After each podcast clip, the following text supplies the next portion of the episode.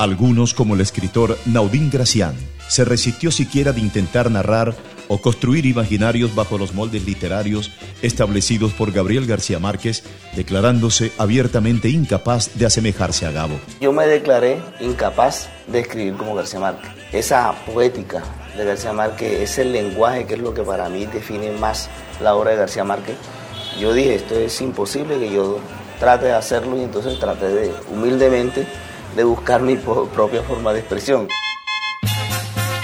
El docente Nelson Castillo vio cómo depuntaban figuras narrativas que cayeron bajo las redes literarias del mágico Gabo y marcaron los pasos de esa huella en la arena caribeña. Juancho Joséín, sus crónicas que escribía en El Espectador, y la influencia que hacía Marquera casi que lo plagiaba.